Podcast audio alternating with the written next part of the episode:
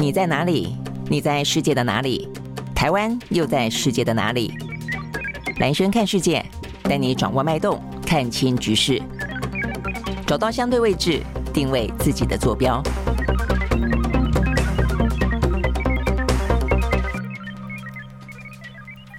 好，呃，大家好，我是兰轩啊，欢迎收看今天的兰轩看世界。OK，好，今天的呃新闻话题的话呢，呃，这个对台湾来说的话，是我们的嗯这个疫情啊，目前说是两百五十多天以来的最低点啊，这个是一万零呃五百多人，所以的话啊，说这个单日新增了啊，那所以我们十二月一号开始啊，说要正式的呢不用戴口罩啊，这个嗯可以啊，这个稍微的放松一点啊，但是的话，另外就是呢，在中中国大陆却因为呢这个疫情呃这个升高到现在单日新增四万多哦，所以整个的风控呢持续下去呢，终于在二十六号晚间哦开始呢，因为呃这个新疆乌鲁木齐的一场大火，导致了呢呃这个等于是大家逃难不及啊，包括呢严格的风控，让这个呃消防车救火队没有办法很快的靠近哦这个住宅大楼，因此导致了这个十死九伤哦，这个目前是。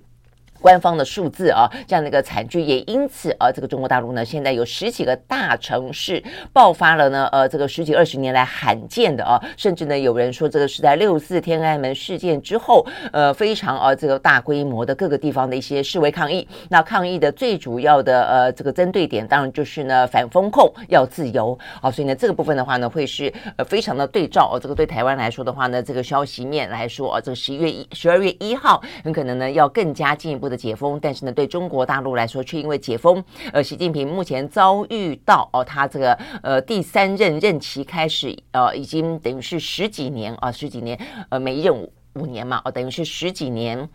呃的这个任期以来呢，最严峻的权力上面的挑战了啊哦，所以呢，这会是一个我们今天的重点。那事实上，一开始我们先来看一下欧美股市啊，这个欧美股市呃，在这个整个的呃这个话题当中，也受到呃这个中国大陆的先前是风控很严啊，所以呢，对于大陆的需求就做了相当大的打压压制啊，那所以呢，因此呢，也也影响到经济。但现在的话呢，因为风控太严导致的骚乱啊，大家也担心会不会呢呃，因此呢，进一步的引发呢更多的不。不确定性哦，所以这个部分的话呢，欧美股市呢也受到了一些影响，尤其呢亚洲股市，呃，除了印度跟澳洲之外呢话，几乎哦都是下跌的。好，所以呢这个部分的话呢，在今天哦，比方说亚洲，我们现在看到，包括连呃上海啊，这个上海的呃这个指数呃这个跌了。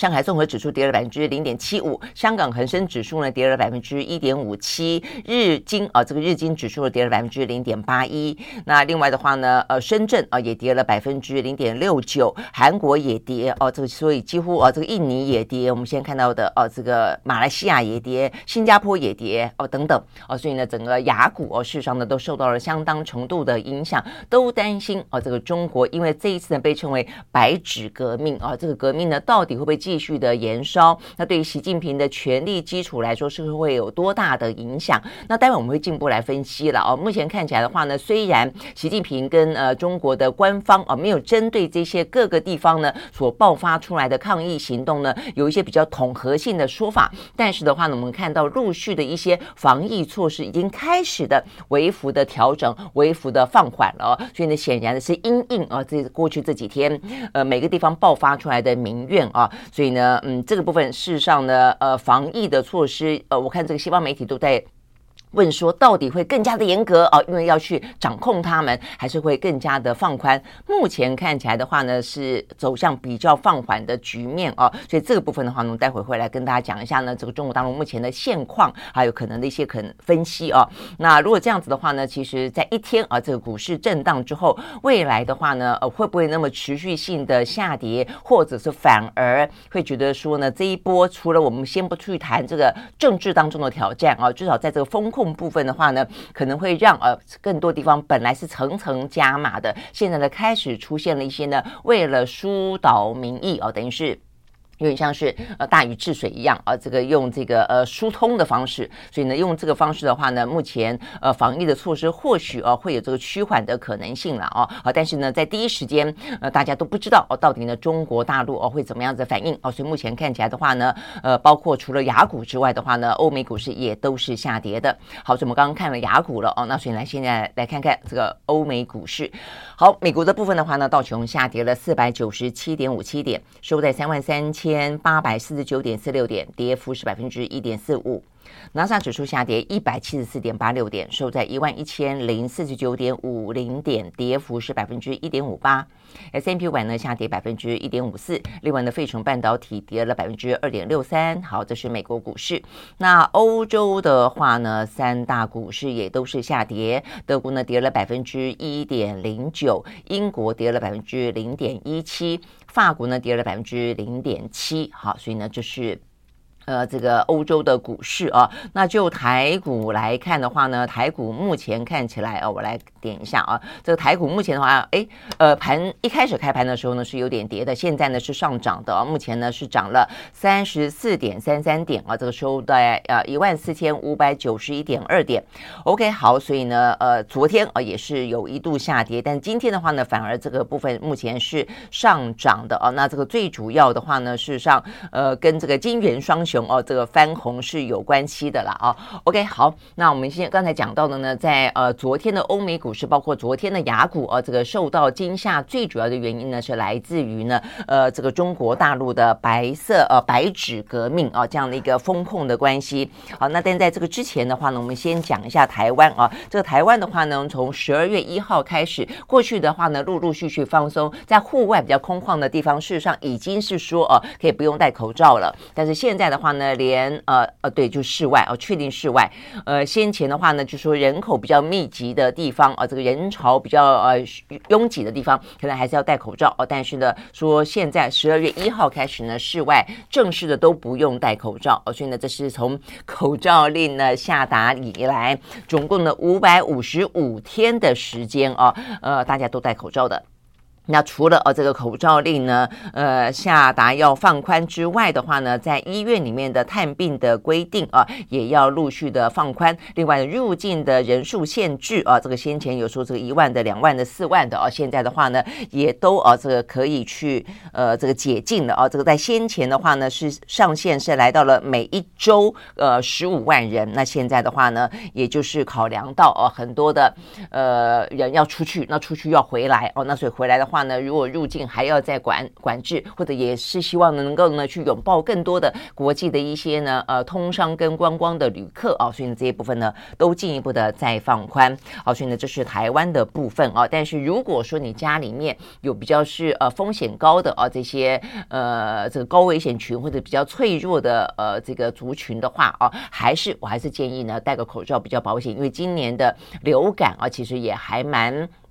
呃，这个就是蛮肆虐的了啊，所以呢，除非你去打了这个流感的疫苗，所以这个部分的话呢，心情可以放松。但是呢，如果说呢自己啊这个身体状况自己最清楚，如果家里面有老的有老有小的话呢，我认为口罩啊，大家经过三年应该非常清楚知道啊，尤其比对于台湾跟其他国家整个过疫情过程的啊这个发展来看的话呢，其实口罩为台湾啊带来非常多的防疫的呃这个好成绩，而且也争取到了非常多的。一些呃空间跟时间，OK，好，学，我想这个部分的话呢，再次提醒。好，那接下来的话呢，就要来谈哦，有关于呢，目前看起来呢，中国大陆的白纸革命啊，那目前呢，呃，发展到什么样的状况？好，那这个今天其实陆陆续续啊，这个除了。呃，越来越多的媒体呢报道了有关于呢在各个大城市所发生的啊这些呢示威抗议的画面之外，目前看起来的话啦，哦，这个示威抗议方的的情形并没有更加的呃这个呃野火燎原般的扩散。那呃原因啊这个之一的话呢，跟中国大陆呢开始陆陆续续的做了一些调节，我相信是有关系的啊。就我们目前看得到的部分，呃，像是因为呃目前看见几个大城市啊，什么呃从从上海算是呃这个第一时间最大，在二十六号晚上啊，也就是我们在投票开票的时候，呃，他们在乌鲁木齐中路这个地方呢，哇，涌现了大批的人哦。一开始还只是呢，呃，点上白蜡烛哦，为这个在乌鲁木齐呢丧命的十个人死亡、九个人受伤啊这样的一个状况，因为封控过严，呃，不及逃生哦这样的一个情形呢悼念哦，但是呢，慢慢慢慢人潮越聚越多，那他们也开始喊口号。那这个口号的话呢，从一开开始呢，呃，这个反封控要自由，呃，什么不自由勿宁死，那喊到了甚至有要求哦，这个习近平下台的，还说呢，呃，这个要到站啊，到站，呃，就是因为到站下台，意思就是说习近平已经到了任期第二任期了，到站了，你怎么还不下台，还要第三任期呢？啊，所以呼吁呢，到站下台，习近平下台，共产党下台啊，这样的一个字眼，所以呢，当这样的话越来越麻辣，已经单单不只是单单的反封控了哦，甚至对于呢习近平的任期看起来已经有意见了。那另外的话呢，其实我也发现哦，这个整个的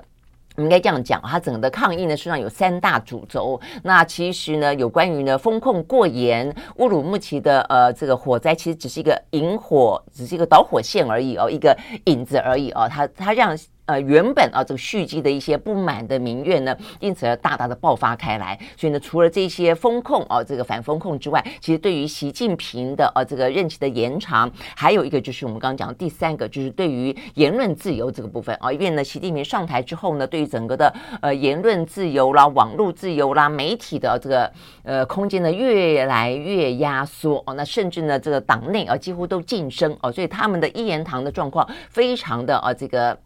呃，严重哦，那甚至的话呢，整个习家军哦，这个涵盖了整个在二十大的期间相关的人事布局，所以呢，只有要求忠诚度的这件事情，我们从呢，呃，上海的市委书记啊，这个严格风控的李强因此而高升。另外的话呢，北京啊，这个市委书记呢，这个蔡奇，因为呢进行相关的扫荡啊，也因此呢得到了呃这个习近平的拔擢，都可以看得出来这样的一个状况啊，也因此在过去这几天里面呢，在很多的口号里面。呃，除了反风控之外的话呢，还包括了要言论自由、要媒体自由等等哦。所以呢，OK，所以呢，这样的一个导火线引发出来的，事实上是累积哦，这个一段时间的民怨。那这个部分的话呢，是呃是。对于啊，这个习近平来说，的确啊，还是一个呃任期上任以来啊，这个对于他权力最大的挑战。好，那这个呃这样的一个挑战状况的话，如果说呢，习近平因应不当的话哦，他可能会进一步的引发出来整个的社会的动荡，呃，甚至呢会造成他个人权力基础的危机。好，所以呢，从这个角度去看他的话，你会发现过去这几天，呃，包括一些呃美国的呃这个大媒体，什么《纽约时报》啦，啊，这《华盛顿邮报》啦，他们当然都。分析，呃，就是说，呃，会不会啊？这个对于习近平来说，他会出现六四。六四有两层意义啊，这个六四的意义呢，一一层是来自于呢人民走上街头，而且一开始当时学生啊，这走上街头示威抗议啊，要求更大的权力下放。但另外一个意涵就代表的是中共政权的镇镇压啊，因为他当初开出了坦克车哦，那所以我们非常经典的一个画面就是呢，当初有一个人啊，这个站在坦克车前面啊，那所以呢，六四的意思就是说会不会啊，这个中共采取呢非常啊这个没有人道的啊非常。集权的镇压方式哦，用坦克车、用枪支对着老百姓。好，但是目前看起来的话呢，显然习近平会知道，呃，这一波呢，目前是他呃上任以来掌权以来最严重的权力反弹。呃，如果用强力的方式去镇压，其实很可能只会换来哦、呃、这个更大的呃这个嗯，像是哦这个野火燎原般的哦，像是一个花开遍地般的抗议。所以到目前看起来的话呢，包括上海。包括北京啊，事实上呢，相关的抗议哈，包括南京的啊，这个传媒大学也是蛮盛大的哦。目前看起来的话，只有上海零星的发生了跟警方之间的推拉哦，这个拉扯。然后 BBC 的记者呢被逮捕哦，因为第一我看到在我们昨天跟他讲的时候，其实在周末的时候呢，第一时间大幅度的而且非常清晰而精确的报道的各个地方的抗议的事实上，外媒里面就是 BBC。好，所以呢，BBC 那个记者呢就后来。在现场啊，那就被这个呃上海的呃警警察局就是双手啊这个反铐啊，然后的话把他还说把他拎起来，那但是后来啊这个就打了一顿啦哦，是真的打了一顿哦。这个媒体报道当中，所以 BBC 也发表了声明抗议哦，但后来就释放他了。这大概是在这一波的哦各个城市的这样的一个示威抗议以及警民之间的冲突里面最激烈的一个了。但是呢，除了这个之外啊，其他地方似乎都还算是保持的某个程度的克制啊，包括示威的人也算克制哦，因为你看很多学生拿着白纸。这种表达方式，坦白讲，蛮克制的哦，因为他就是只是说，好，因为你的强权让我们看起来精神，所以，看起来呢，呃，不说话的说话，事实上呢是震耳欲聋的抗议声，没有没有字的纸，事实上表达的是我们内心无限的愤怒，大概是这样的意思。但这个意思其实就还蛮自制的哦，所以这边我看到这个媒体也特别报道说，像上海哦，这个上海的话呢，就是呃，大批的警方就就到了现场。但到了现场之后呢，没有动作哦，那就看着这些示威的呃这些呃民众的喊口号啦，哦，这个然后呢慢慢慢慢的散去。OK，好，所以呢这个部分的话呢是哦，我觉得蛮值得注意的啊，这个。部分就是说，爆发大规模的抗议，我觉得对于习近平来说，当然是一个非常严重的警讯啊。但是他显然的意识到了问题的严重性啊，所以目前采取的方式啊，呃，看起来是警方会到达现场啊，但是真正发生冲突的状况并没有啊，这个呃爆发开来啊。目前呢，导致失控的状况，所以呢，这是属于现场的一个情形。那但是呢，因为各个地方都爆发啊，很多地方而且都是大城市啊，所以呢，也是非比寻常。像是呢，我们刚刚讲到的上海、北京。武汉啊，武汉是一开始疫情的发源地，呃，什么呃，南京，呃，还包括了像是、呃、什么兰州哦、呃，包括了像重庆啊、呃、成都都是非常大的城市哦、所以呢，陆陆续续都有人走上街头，那人数哦、其实看起来的话呢，呃，规模都不小哦、我想。像是呢，呃，这个是《纽约时报》的报道，你看这个画面，呃，事实上真的是人很多啊。这个是在是在南京，我们都想人最多的就是上海啊啊。那事实上呢，全世界哦，各个城市啊，从我们近一点的这个什么东京啦啊，这个到。远一点的什么纽约啦、伦敦啦，事实上也非常多的哦，一些呢在海外的中国人或者一些海外的人士哦，也声援这一场呢，呃，这个对于人权啊，这个对于生活过度压制啊，这个。牺牲就因为防疫而牺牲啊，这个生活的呃这一场白纸革命啊，好，但我们刚刚讲到了，就是说在现场的阴影看起来并没有爆发更严重的警民冲突，这是第一个观察点。第二个的话呢，我们现在看到很多报道都讲到说呢，呃，因为状况真的是蛮严峻的嘛，哦，这个隐隐藏的啊，这个如果一旦爆发开来的话呢，是一个非常。难以想象的，可能会甚至直逼六四啊这样的一个状况，所以啊，目前看起来，呃，这个中国官方啊，虽然嘴巴都没有说话，保持平呃这个。静默啊，但是呢，开始呢着手拆弹，好，所以呢，相关的呃行动包括第一个，呃，在事情最发生的就是乌鲁木齐这个地方。乌鲁木齐的话呢，目前看起来他们已经开始啊，这个出现了一些恢复公共的交通跟航班了啊，说呢，呃，就在啊这个事情爆发之后，大概有一百多个航班突然之间呢就又恢复畅通了。所以原本呢，意思就是说呢，在大家没有注意的时候，其实呢，新疆啊这乌鲁木齐这地方是真的足足三个月几乎。我照他们的说法来来看，几乎是被被就是被关在家里面就是了哦。呃，这个就人来说的话，几乎是足不出户；就整个城市来说的话呢，几乎是一个封锁的状态。那现在呢，乌鲁木齐的话呢？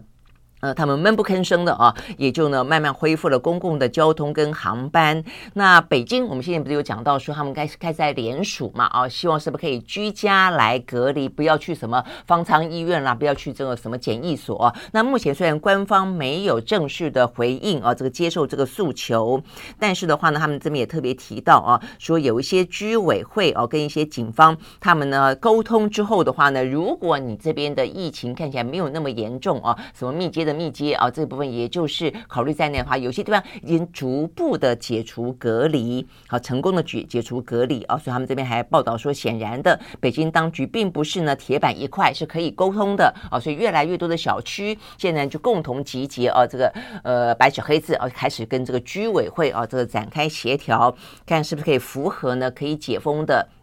这样的一个标准。那另外的话呢，呃，大学里面啊，这个大学里面的话呢，像这什么北大啦，呃，这个习近平的母校啦，清华大学啦，就是也是这几天看起来呢，呃，这个发表啊，这个最多慷慨激昂啊，这个言辞，尤其包括了像是言论自由啦、媒体自由啦等等啊，这个呃，对于像年轻人来说，呃，要求他们这一代人啊，这个不说话会后悔一辈子，这样的一个声音呢是最大的。但是呢，也看到了哦，他们呢，呃，针对这些学校里面呢，也开始呢安排一些恢复返乡专车。哦，所以我想呢，这个部分，因为在过去这段时间，大家没有那么细节式的去理解说呢，中国大陆风控哦严格到这什么程度，好，所以呢，就透过这个事情揭开来之后，你会发现啊，原来新疆乌鲁木齐可能是那样，然后呢，哦，原来这个学校里面的话呢，基本上来说，因为开始疫情扩大了嘛，哦，那北京也是一样哦，所以几乎。很多学生都不能够回家。哦，不能返返家，甚至不能够出学校。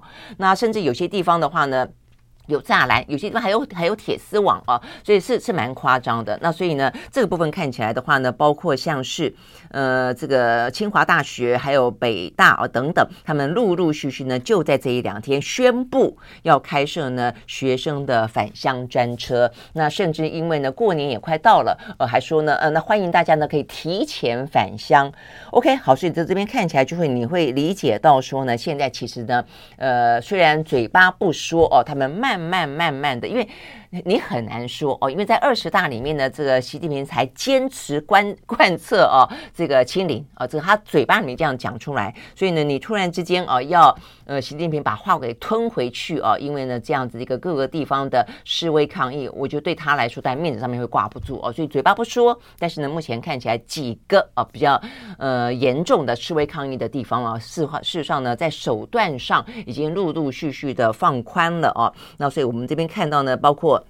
呃，这个媒体啊的报道也说，呃，就是他们一般啊，如果对于这个呃防疫过严，最主要的抱怨一个一个是风控嘛，哈，一个的话就是呢拼命做核酸。啊，就是每每两天去做一次核酸，有些地方是每天都要做核酸。好，所以呢，现在就是针对不再做核酸啊，就是放宽啊，时间拉长一点点，以及解除封控这个部分的话呢，逐渐的回复，呃，等于说回应啊，这个学生跟民众的诉求。OK，好，所以大致是这个样子啊。好，那所以呢，这是在呃中国大陆现场部分，我们看到呢，跟示威抗议有关的，呃，在民众部分的状况，以及呢，呃，警方以及官方回应的手段，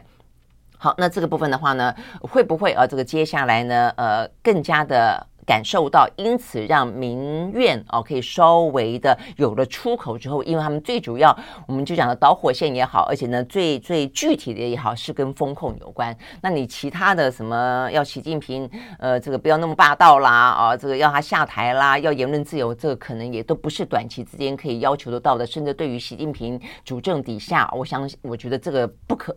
眼前是不可能有这个具体的回应的啦哦。但是有关于解封这件事情，或是呢放。放宽啊，相关的核酸检测这些事情是可以做到的，所以陆陆续续啊，呃，或许可以看得到啊，有更多的一些迹象。但是呢，也因为这个事情呢，呃。引起了大家注意之后，到底啊乌鲁木齐那方面啊，他当初的真相是如何，也越来越多的报道了。我今天看到一个脸书，其实有点惊惊恐啊，他们自己录了一些视频。呃，你你看，因为他们很多视频都上去了没多久就被撤掉，上去没多久就就被撤掉，所以你可能很难去理解为什么呃中国大陆这个过去这两三天里面会有这么多的啊这个民众愤怒到呃这个走上街头啊。那目前看看起来还保留着的一个视频里面。你会远远看到这样子一个楼，这是一个那个就乌鲁木齐的那那个民宅啊，所以有人拍到这个画面，那这个火光就它着火。哦，着火。那呃，这个部分的话呢，是这个拍摄的民众自己在在说哦。那他这个打了字幕，他说呢，心痛，心痛啊，就是说心痛，好恨呐、为什么呢？他们说啊，在这个脸书上面了，我必须讲说这是脸书上面的说法啊。那但是他也在呃网络上面流传，因此被截图下来。那是真是假啊？我们很难去判定。但至少这个画面来看，以及最终导致了十个人死亡、九个人受伤，以及呃十几个大城市啊，这个。像是点点起一把怒火一样啊！我想这个当当中的内容应该是确实有这些让他们觉得非常无法接受的地方。那就这个脸书里面来看的话呢，他在讲述这个火灾的地点啊，是一个叫做吉祥苑的小区。当初的火是从十五楼开始呢烧，那因为十五楼里面呢。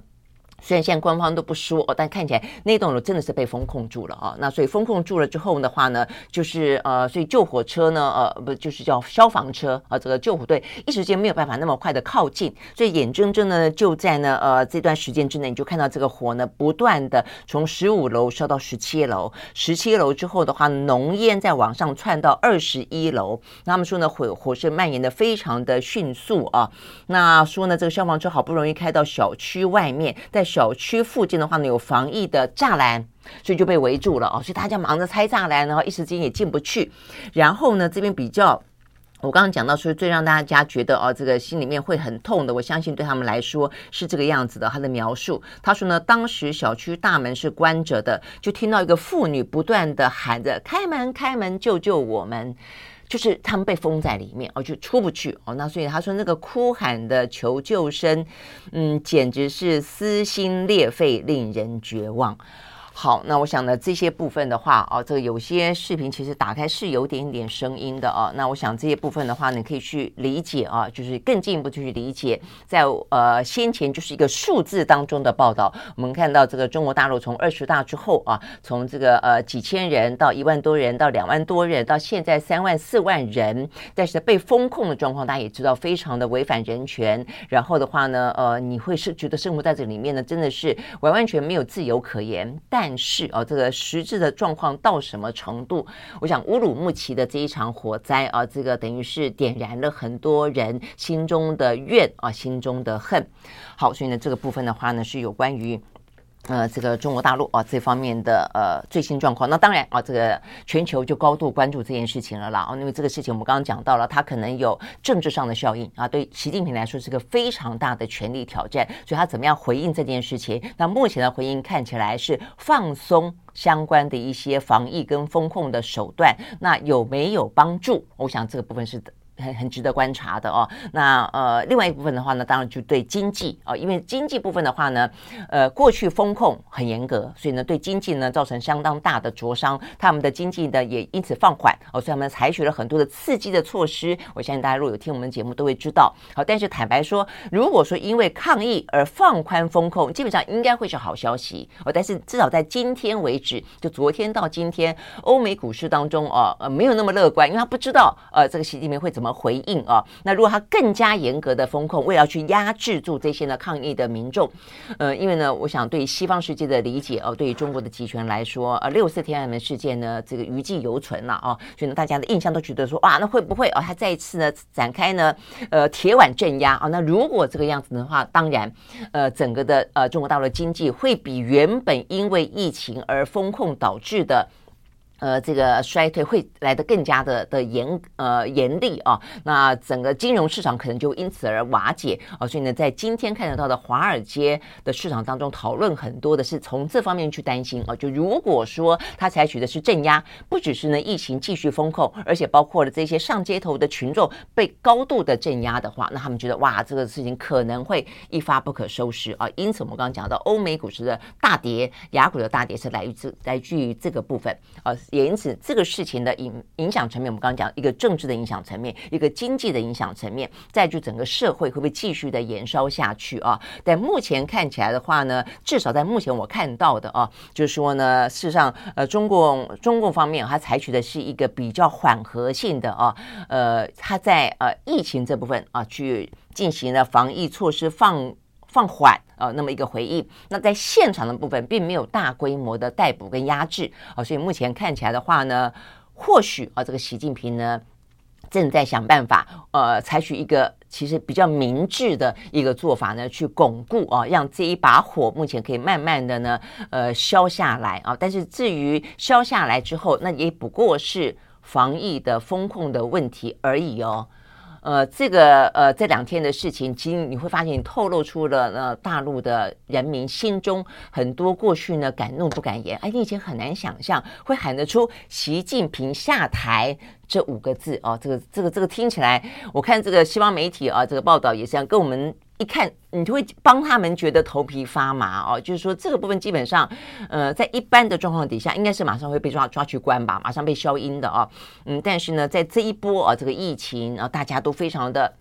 呃有有有怨啊，这样的一个状况底下，突然间喊出来，你反而哦，这个呃，他们是采取一个相对来说没有那么呃强制性的行动。也因此，我的意思就是说，当这一波如果啊，这个在呃防疫的作为当中，因此而放宽，暂时的米平了这一波白纸革命。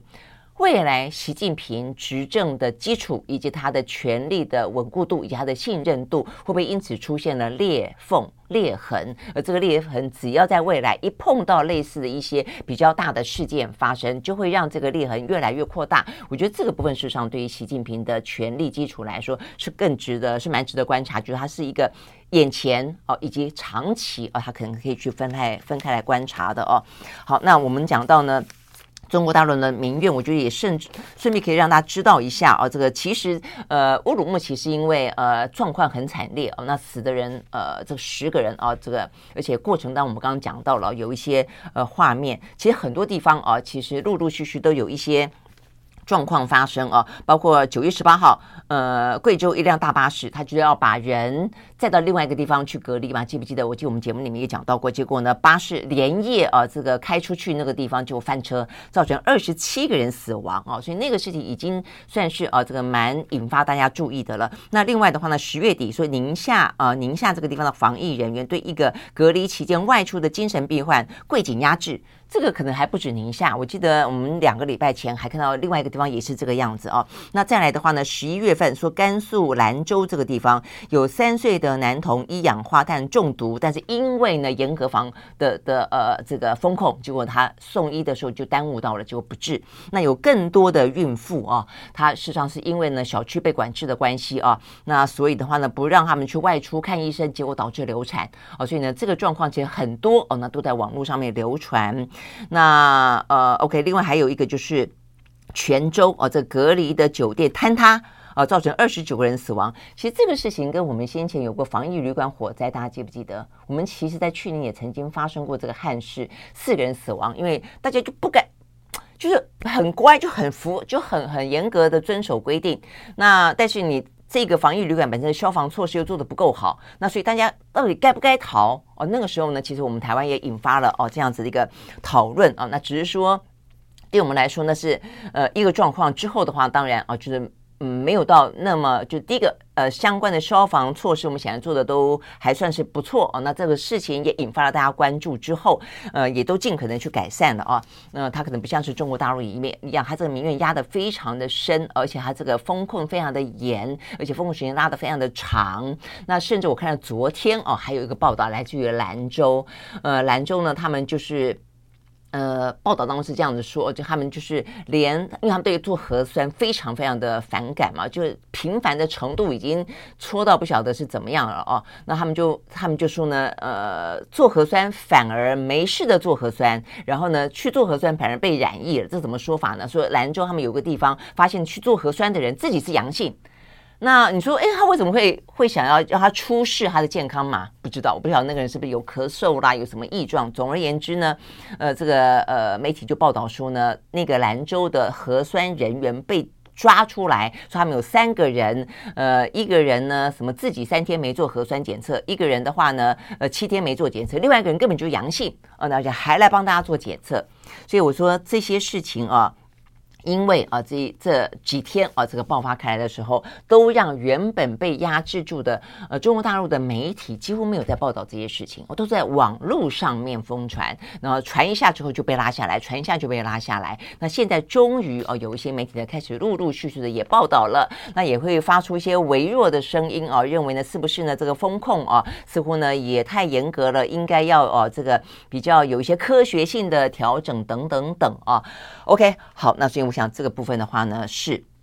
呃，在这个事件的背后，我们也了解一下啊，到底中国大陆为什么会累积这么深的民怨啊？跟他们这个防疫的呃风控啊，这个时间过长、手段过严，而且导致了很多的悲剧。那这个悲剧的话都被压下来哦，所以这样的一个愤怒闷着闷着闷着，一下子爆开来，就是啊过去这几天的局面。好，那这是呢，我们今天看得到的啊，这个相关的跟中国大陆的白纸革命啊有关的话题，那是不是会被会继续的延烧？就要看看这几天啊，中国大陆的拆弹、呃解封啊，这相关的手段是不是啊能够做得够呃明智？然后呢，一些呢对应啊抗议的人啊的他们的手段是不是够呃自治啊？我觉得这部分话会影响非常的大。好，那这就是呢，我们今天看到的这个相关的话题哦。所以如果从这个角度去看它的话呢，未来几天的呃欧美股市，其实我觉得呃看看它的表现啊，应该会跟着这个事情呃而浮动啊，不会像昨天第一天啊，目前看起来的话呢，雅股、欧美股市都都跌这么多哦。好，那再来的话呢，就是其实股市跌还有别的原因嘛哈。好，那就美国来看的话啊，这个美国的通膨跟升息真的是一个。呃，蛮大的问题啊！这个鹰派鸽派啊，这个声音呢此起彼落。过去这几天的话呢，大家才觉得说，哦，这个似乎达成了某种共识。然后呢，看他们这个会议记录啊，这个觉得十二月份应该就是呃两码升息差不多。然后呢，totally 呃整总体来看呢啊，可能会呃这个维持比较久的时间。然后的话呢，totally 可能要升到五码左右。但是这都是比较远的事情嘛，就先不去谈它。至少十二月份的话呢，大概就是温和升息。结果呢，这个气氛在前两天才慢慢形塑出来。昨天的话呢，这个联总会的鹰派大将啊，这个 Brad 又讲话了啊，这个真的是他每次一讲话啊，这个呃音声四四起啊，这个股市呢就一片哀哀嚎。他昨天说，市场他认为市场啊，华尔街市场。股票市场低估了升息的可能性啊，他说呢，央行在抑制通膨的方面还有很多工作要做的。他认为呢，明后年的啊这个基准利率可能都需要维持在百分之五以上。他是第一个讲到呢总数哦，就是你不要看呢一次升息多跟少，你要看 total 里必须要升到什么程度。他是先第一个丢出这样的话的人，他说要升息百分之五到百分之七，所以他那个话一讲出来之后啊，是过去这段时间最鹰派的一个说法了哇！所以那个时候呢，突然之间啊，这个一片啊哀嚎哀嚎。但是呢，呃之后就是开始出现了一派比较鸽派的说法了啊，就是说呃不要以这个硬着陆经济硬着陆付出代价啊，所以相。呃，相对的 Broad 就一段时间几天没呃几个一两个礼拜没讲话了，他他今天又讲了哦，那他讲的还不止，他已经不去讲百分之七，但他讲百分之五，但是你有没有注意到，他不是讲明年，他讲明后年。好，我想呢，这个部分呢，对市场上面的人来来说啊，如果说你跟啊一路跟跟到了明年啊，然后总数呢是维持到百分之七五到百分之七，好了，那就算是折中好了百分之六。那咬着牙之后呢？哈，降息。那我想这个市场就是一路的这样的一个心理准备，心理准备是一种状况啊。那。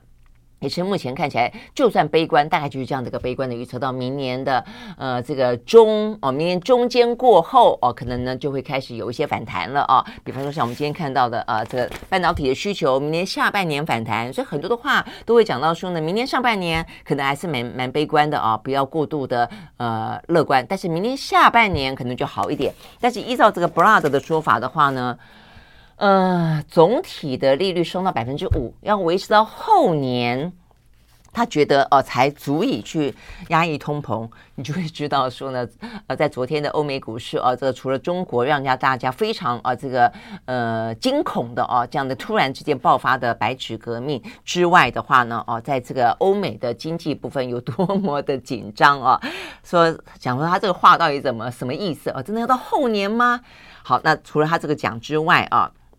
呃，这个纽约的呃联准银行的总裁叫 John Williams 啊，他也提出警告，他说呢，在积极升息的周期运作底下呢，他认为啊，这个经济衰退是难免，明年美国的失业率可能要有心理准备，要迎来呢会攀到百分之五，目前的话呢百分之三点多哦，所以你会知道说哇，昨天这两咖哦讲这个话，嗯，这个欧美股市的压力是相当之大的哦。OK，好，所以呢就是。在呃，昨天欧美股市除了呃中国大陆的疫情封控跟白纸革命之外啊，另外一个重要的因素还有啊，另外还有一个呢，在昨天看起来呢也是啊不太妙的是加密货币。好，加密货币的这个从呃这个 FTX 啊这个破产，它是第二大的加密货币交易平台破产之后，它其实整个的风暴呢并没有因此而止息。那受到啊这样子的影响呢，又有一个呃加密货币相关的。公司呢宣布破产，它是加密货币的贷款平台，叫 b r o c k f e e 啊 b r o c k f e e。那 b r o c k f e e 呢，它在昨天啊礼拜一宣布破产保护啊，所以呢，整个的状况的话呢，加密货货币圈又是一片呢倒成一片了啊。那这个呃 b r o c k f e e 看起来其实也还蛮。呃，大的规模还不算小。我刚看了一下啊，它有十万个债权人。在今年年中哦，中间的中的时候呢，一度就是有点濒临破产。那个时候的话呢，就是 FTX 啊，那个时候嗯有点啊公益啊，他的形象一度很公益，像是一个罗宾汉啊，网络世界的罗宾汉一样，就出手相救啊，还救了一下呢这个 BlockFi 啊，让他呢暂时的度过难关。就没想到呢，FTX 自己目前的宣告破产啊，中间还呃卷入了非常多的可能，到时候是。一个刑事诉讼哦，因为它涉及到的是五轨搬运跟掏空哦，那所以当初呢，受到 FTX 哦帮助呢，暂时稳住局面的这个 Buffett 呢，现在看起来还是无以为继哦，也因此。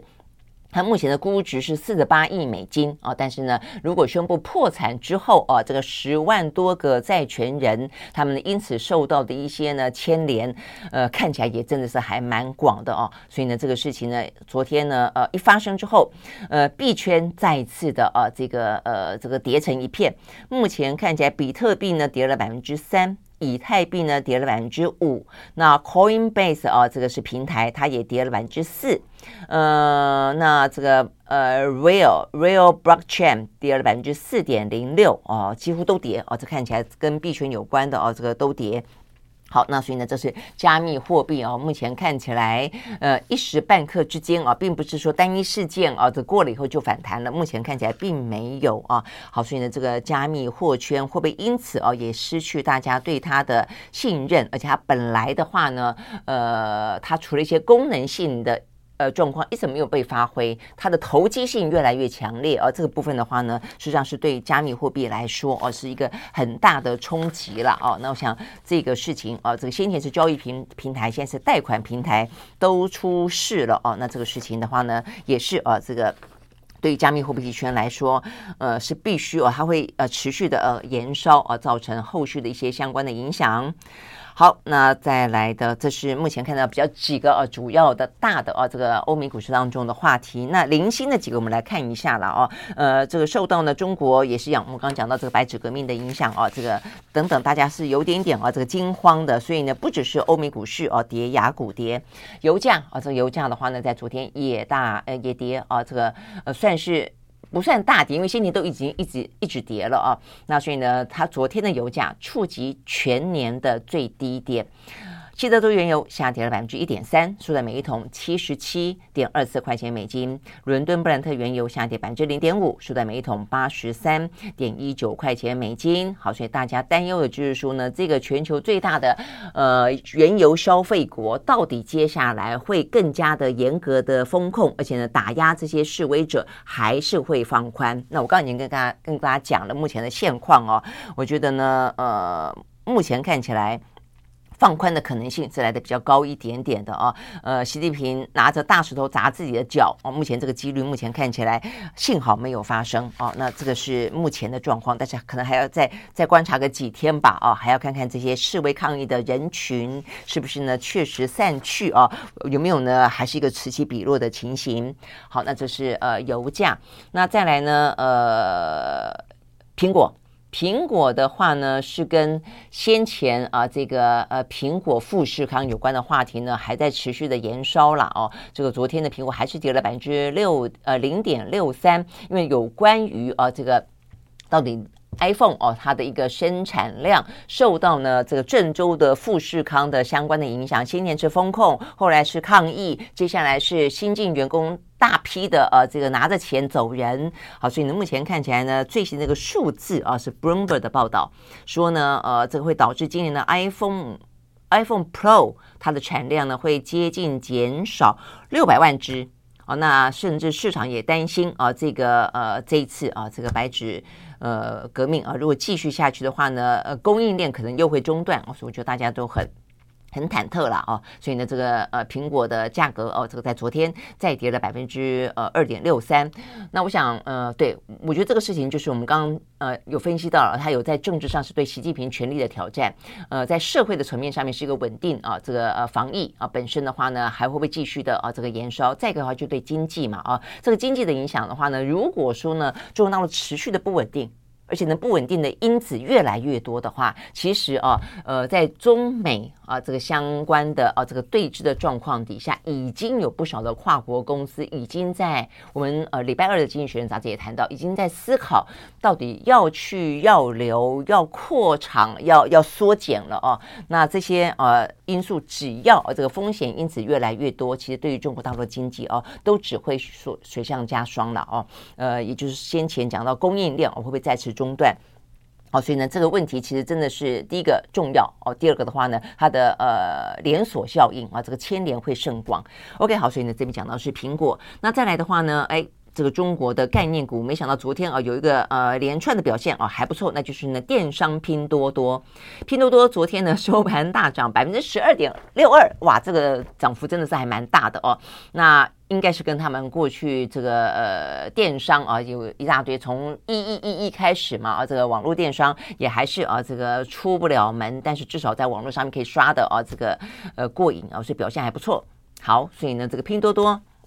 昨天公布了他们第三季的营收跟获利都是优于预期，现在整个网络的营销啦、交易服务呢表现非常的亮眼啊。OK，好，所以呢，呃，就是抵消了销售业务这方面的疲软。OK，好，所以呢，不不只是拼多多啊，这个大涨，包括百度啦、腾讯啦等等中概股呢，昨天呢都是一并的收高的。好，所以呢，这是目前我们看得到的啊，跟这些呃国际财经啊有关的一些话题。好，所以呢，一样的啊，这个嗯。全世界目前看起来啊，整个的，我觉得我们常会讲所谓的危机社会啊，我觉得现在也是一个危机世界哦，就是这个风险因子啊，不管是什么，真的是黑天鹅啦、灰犀牛啦，就是此起彼落哦。你好不容易呢，呃，疫情慢慢慢慢，大家找到了一个跟它共处的方式啊，似乎呢可以挥别这个阴霾啊，看看慢慢的看到了这个隧道的呃亮光。但是呢，哎，走到一半又来了一个俄乌战争。那俄乌战争的话呢，呃，说是啊这个。在呃过去这段时间啊，那么多的国际峰会，呃，而且呢两两两两见面啊，似乎呢也开始呢进行了一些呢递出橄榄枝，外交部分的话都出现缓和，也因此出现了要求俄乌哦都可以坐上谈判桌这样的一个说法，但是就迟迟坐不上去哦，那才这样子哦，这个中国大陆又出现了这些呃复杂的状况哦，所以我觉得这个实在是 今年的年真的不好过啦哦。那好，所以呢讲到这里的话呢。就看看这个呃，俄乌了啊，这个俄乌的战况啊，目前呢。说归说了啊，我想这个欧洲跟美国的呃乌克兰疲乏是真的是在疲乏中哦。那因为呢，欧洲的能源的状况也真的是压力非常的大啊。那 OK，所以呢也是一样，这些经济学人杂志我们也才谈才谈到。那我看到呢这个呃国际的媒体哦也在大幅度的报道啊，来自于呢欧盟这方面的讯息哦。这个讲到说今年的呃欧洲的缺电危机哦，所以有七亿人啊这个。都面临的缺电的危机，必须要去仰赖俄罗斯的化石燃料啊。那各个国家当然想办法啊，去寻找解方。但是寻找解方的话呢，就不会那么的便宜，就比较贵啊。所以呢，第一个就是量啊，你不要那么大的量啊，来自于俄罗斯，那你就是去其他的国家寻找一些替代的量。那但量不会那么多，啊，同时来讲价又会比较高啊。所以这个影响层面呢，非常的巨大啊。所以这边的描述。呃，讲到说呢，几乎是形成一个完美的风暴啊，呃，让整个的欧洲啊，这个目前看起来呢，呃，就是今年冬天不会好过了哦。那事实上呢，呃，欧洲不会好过，你去想想，乌克兰更难过了。这乌克兰呢，在过去这几天。呃，这个俄罗斯啊方面持续性的呢还在轰炸。我看了一个最新消息，昨天吧啊，这个等于是昨天晚上、今天凌晨的消息啊，说呢在昨天这一整天啊，俄罗斯又发射了六十九枚飞弹。呃，所以总而言之啦啊，他过去这段时间呢，呃，其实他并没有哦要打打算呢呃这个摸摸鼻子啊，这个自己呃找台阶接下的啊，他真要找台阶下，也要打得你啊，这个乌克兰呢看起来。呃，这个呃稀里呼噜啊，这个断垣残壁啊，这个陷入黑暗，他才开心啊。所以目前这段时间，他真的就是呢，去打这些能源啦、电力啦、水利啦等等，就没有放松过哦。就能在过去这三天当中，几乎哦有几个时间点啊，是全乌克兰全面瘫痪啊，他几乎就是呃陆陆续续的陷入黑暗啊，就是好不容易这边有在抢修，抢修恢复了一点点，这个地方又被炸了哦，所以大概就是这样的一个局面啊，所以呢。过去这几天，呃，乌克兰的呃这个什么变电所啦，就不断的你看到新闻，就是呃遭俄罗斯袭击啦，美国宣布呃这个什么复电援助措施啦，你就会觉得说这个新闻不是前两天才才看过吗？哦，所以意思就是说。这样的场景不断的重复，我就过去这几天不断的就是呢，呃，乌克兰的某个地方的变电所被攻击，然后的话呢，美国跟欧洲想办法呢去援助他，帮他复电，但是呢，这边好不容易抢通了，另外一个地方呢又又哦这个陷入黑暗，所以大概来说呢是这样的一个局面啊。那所以呢，我看过一个报道，中间讲到说，目前上千一千多万户的。乌克兰人呢是陷入黑暗的，那但是泽伦斯基的说法是说呢，至少每一个时间点的同时都有几百万人是陷入黑暗的，值得轮流哦，就看你怎么去计算了啊、就总而言之，呃，就是一个呢，当乌克兰的。气温已经降到了零度以下了哦，很多地方就已经开始飘起雪来了。你真的会很难去想象缺电缺暖的状况会多么的难熬。好，所以呢，泽伦斯基持续性的呢在信心喊话，在对对国际喊话，希望呢有更多的一些援助的行动。嗯，OK，好，所以呢，这个目前呢，我看好，然后呢，他呃，泽伦斯基还说。嗯，但他也要给一点振奋的消息嘛，啊，所以目前看起来的话呢，一个比较振奋的消息是，呃，那个什么，呃，扎波罗热，呃，这个核电厂啊，说呢，这个俄，呃，他的南扎波罗热啊，说这个俄罗俄俄罗斯的军队要撤退啊，说这个意思就是说他也撑不住了啦啊，但是呢，这个消息才说出来之后呢，俄军就就否认这个消息，说没有，我们没有撤退，哦，那所以总而言之啊，目前看起来呢。呃，俄罗斯跟乌克兰这个事情啊，短期之间呢还不会落幕哦。嗯，OK 啊，然后泽伦斯基就警告说，俄罗斯还会再继续的攻击电网。所以呢，乌克兰必须准备好因应俄罗斯的新一波的攻击。那现在的俄罗斯哦，有一些呢女权反战的呃组织也正在发起运动，是俄罗斯哦，俄罗斯的妈妈们啊，恳求莫斯科撤军吧。他说呢，我们的儿子、兄弟、夫婿。父亲都在战场上啊，而且所以这边讲的实际上是不只是乌克兰陷入黑暗啊，你要去想想，呃，目前正在进攻中的俄罗斯的这些军人，而且很多都是最近才被点招入伍的，就马上被送到前线去啊。然后呢，过去这段时间陆陆续续的报道，就是你把他送到前面去，你也没坦克，你也没枪支，你也没有一些后援，呃，连吃饭啊，自己在那边煮饭，雪地里面煮饭都成问题。好，所以呢，呃。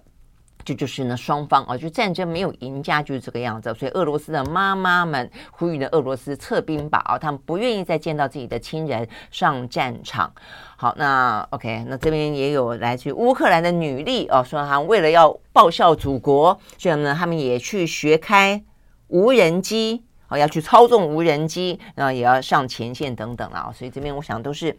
呃，有些是实情，有些是各自的宣传，看起来呢，就是双方都没有要到真正的退让了哦。好，所以呢，这是目前看得到的哦。呃，跟啊这个呃这个俄乌战争有关的最新的消息。好，那呃除了我们刚讲的国际之间关心这个俄乌的战况，但是也虽然疲乏了，也不得不啊这个继续的，因为俄乌双方就不愿意真正的坐上谈判桌啊，只好 hold hold 着在那个地方。那今天事实上国际之间啊这个需要去回应表达意见最多的是中国大陆的白纸革命了啊，所以我这边也看到呢。嗯，包括了像是白宫白宫的话呢，就说他们是支持和平的抗争，呃，而且呢，表达啊，说其实人民本来就应该要有一些呃表达心声啊，这个呃捍卫人权这样子的一个自由的。然后呢，他们也是会持续的密切的关注下去啊。那当然，他们也关心他们的呃供应链啊。所以呢，目前白宫说并没有发现呢对于供应链造成任何的威胁。呃，OK，好，所以呢，就是呃美国白宫啊这个发言人 Kobe 的说法啊，所以目前他说并没有看到这个抗议活动对呃就是对于中国之外的啊这个。国际之间而造成呃太大的影响。那目前的话呢，德国，我觉得德国这个呼吁也蛮有意思的啊。他除了呼吁呢，北京尊重啊这个民众的示威权利之外呢，他还呼吁你快点引进 BNT 啊，我们这个 BNT 的疫苗很好，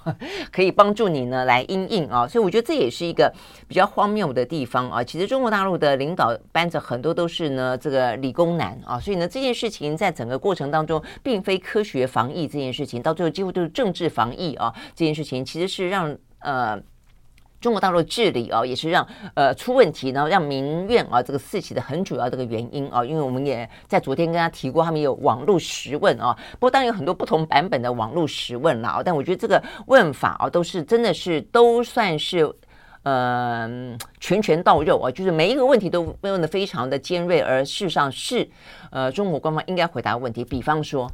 为什么你要去用这么强高的强度去去呃防止一个不会致命的疾病？因为它不会致命是一个事实啊，所以这是一个问题。再一个就是，那中国大陆不是有疫苗吗？那疫苗为什么没有用啊？如果疫苗有用的话，那需要这样子吗？所以我想这就是呃，或许呃有一些呢外界无法得知的啊，这个中国大陆的黑箱，就是到底这个疫苗什么科兴啦、国药到底。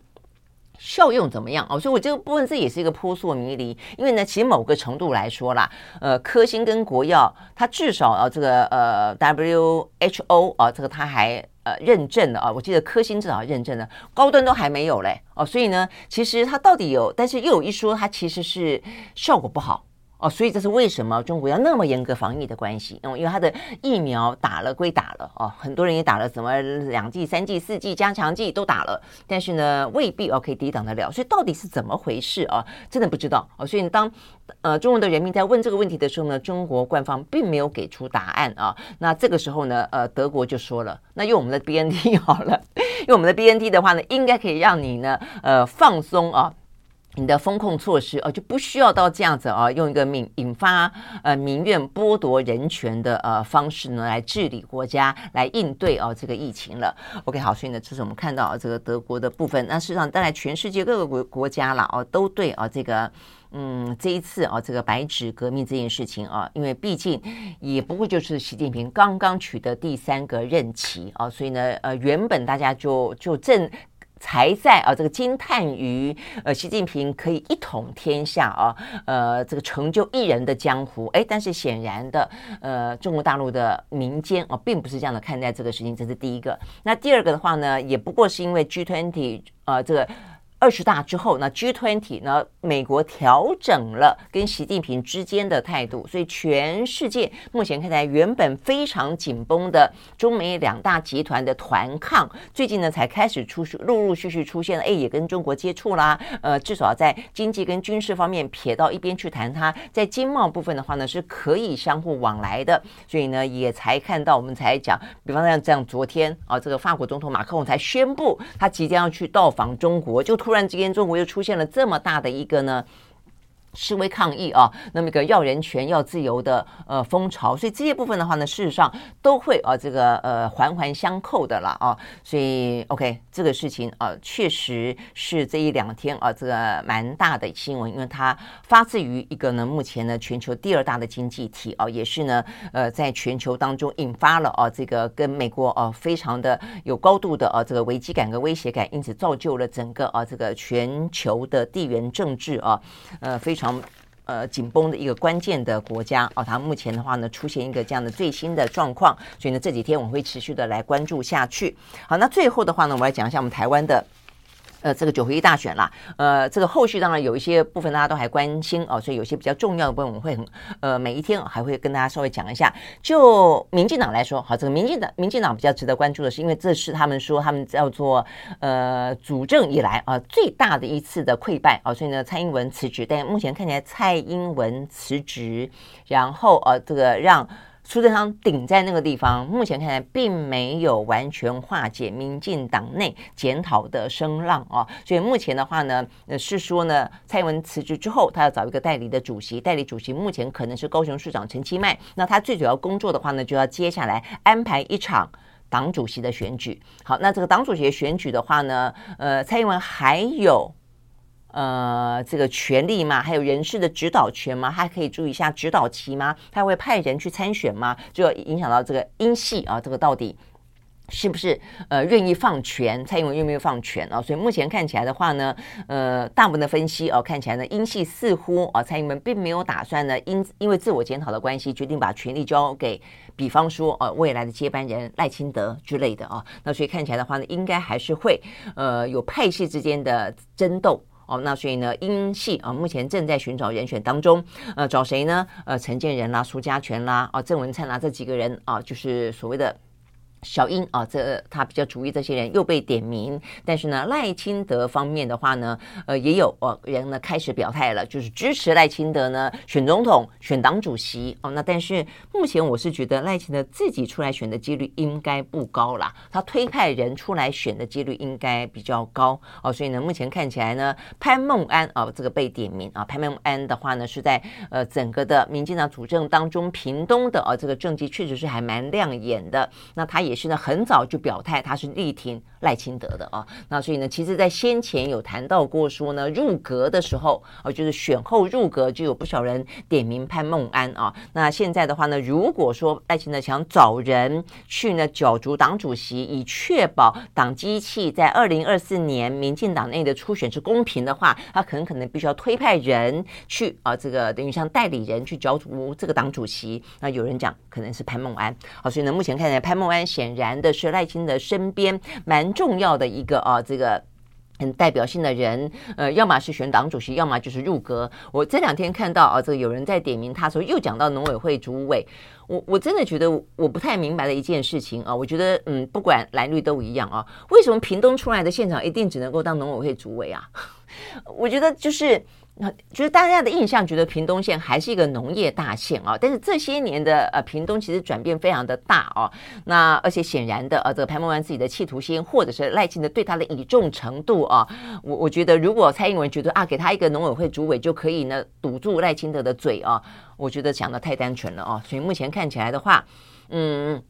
一大堆啊，这个从县市长选举完了以后呢，失业的英系人马啊，这个郑文灿呐、啊，呃，包括另外呢，或许也跟其他派系也很熟啊，还有林志坚也是蔡英文的人马，那林佑昌可能不算啊，但这些人到底未来第一个内阁就不改组了吗？哦，因为目前看起来呢，蔡英文似乎让呃苏贞昌会要顶在那个地方哦，但是目前看起来民进党内啊，这个呃暗潮汹涌哦，这似乎呢大家都认为啊，这个苏贞昌没道理啊，这一次的选举选差了啊，这个政绩不怎么样，还可以留在这个位置上。那 OK，所以呢，目前看起来内阁改组以及呢党主席的选举将是民进党接下来的两大权力争斗的大戏。蔡英文会不会跛脚？呃，他怎么布局后蔡英文时代？我想这两个点啊是值得关注的。那再来的话呢，就是国民党哦。那国民党的话呢，当然很多人就要问哦，这个是不是侯友谊了啦？哦，那再来就是呃，朱立伦会不会有人要拱他去选？那比较特别的是，哦，这个昨天侯友谊啊，呃，他其实在选举期间啊，谈政治性话题的部分，他都还蛮低调，不太讲。你有没有发现？我觉得侯友谊他是一个很冷静、忍得住的人啊。这个呃。敏感性的话题，他他不表态就是不表态啊。那但是他这一次啊，这个才选完，他就被问到说，柯呃郭台铭，他说他非常非常呢敬重红海创办人郭台铭，他说呢，大家一起努力来让这块土地会更好。这个部分的话呢，哦、真的会不会？因为其实呃，郭台铭在新北市啊，这个。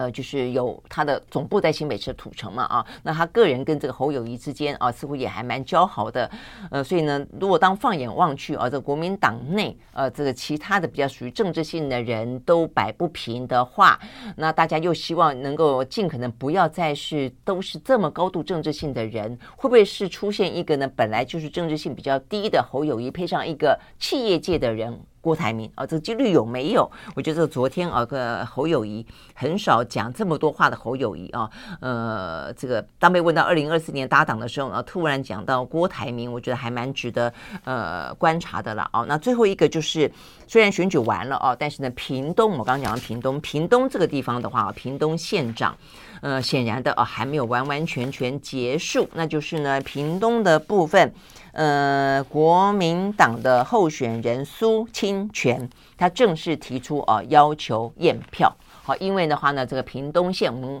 先前讲到说，潘孟安虽然政绩非常好啊，但是呢，也因为这样的关系，所以呢，只要提名，他们就开玩笑了，提名一个西瓜都会当选，所以很多人都想当西瓜啊。所以的话呢，民进党内呢，什么周春米啊。庄瑞雄啦，呃，这个呃，他当初的呃副市长啊，好几个啊，他们也都要出来选啊。那因为呢，到最后潘孟安很执意啊，他点名他的接班人啊，这个周春米，所以因此导致呢，民进党内啊，就有人说，为什么这次民进党在屏东竟然选的这么的差，差点被苏金全超过啊？就是说呢，民进党内很多派系没动员，好，所以就就是这个意思啊。那所以有时候。太好，我觉得这是国民党都一样啊。你你越是看起来老神在在的地方，内讧内斗的状况就可能哦，这个越可能发生。好，所以总而言之啊，所以这一次的话呢，苏金泉差一万多票呢，呃，就可以当选啊。那所以呃，这个部分的话呢，因为第一个差距很小，第二个的话呢，呃，因为他开得很慢。那苏金泉就说了，呃，这个也不过是四十几万票哦。那呃，开最晚。哦，开了五个多小时，确实哦，这个当天晚上，呃，因为我在节目上，我印象很深，这个屏东是几乎是最晚开完的，那所以他就说开那么票那么少，开那么慢啊，这个连新北市一百八十多多万人都都开完了哦，嗯，都开得更快啊，只要两个多小时就开完了，为什么屏东这么久？所以他怀疑了啊，怀疑过程当中似乎有一些蹊跷。哦，那再加上呢，这个差距非常小，因此呢，他要求申请验票。那目前的话呢，地方法院正式进行分案，要重新验票。OK，好，所以呢，就是呢，有关于今天呃这个相关的一些重要的啊呃国际当中的新闻，以及最后我们刚刚讲到九合一一点点的后续发展。好，我们时间到了，明天同一时间我们再见，拜拜。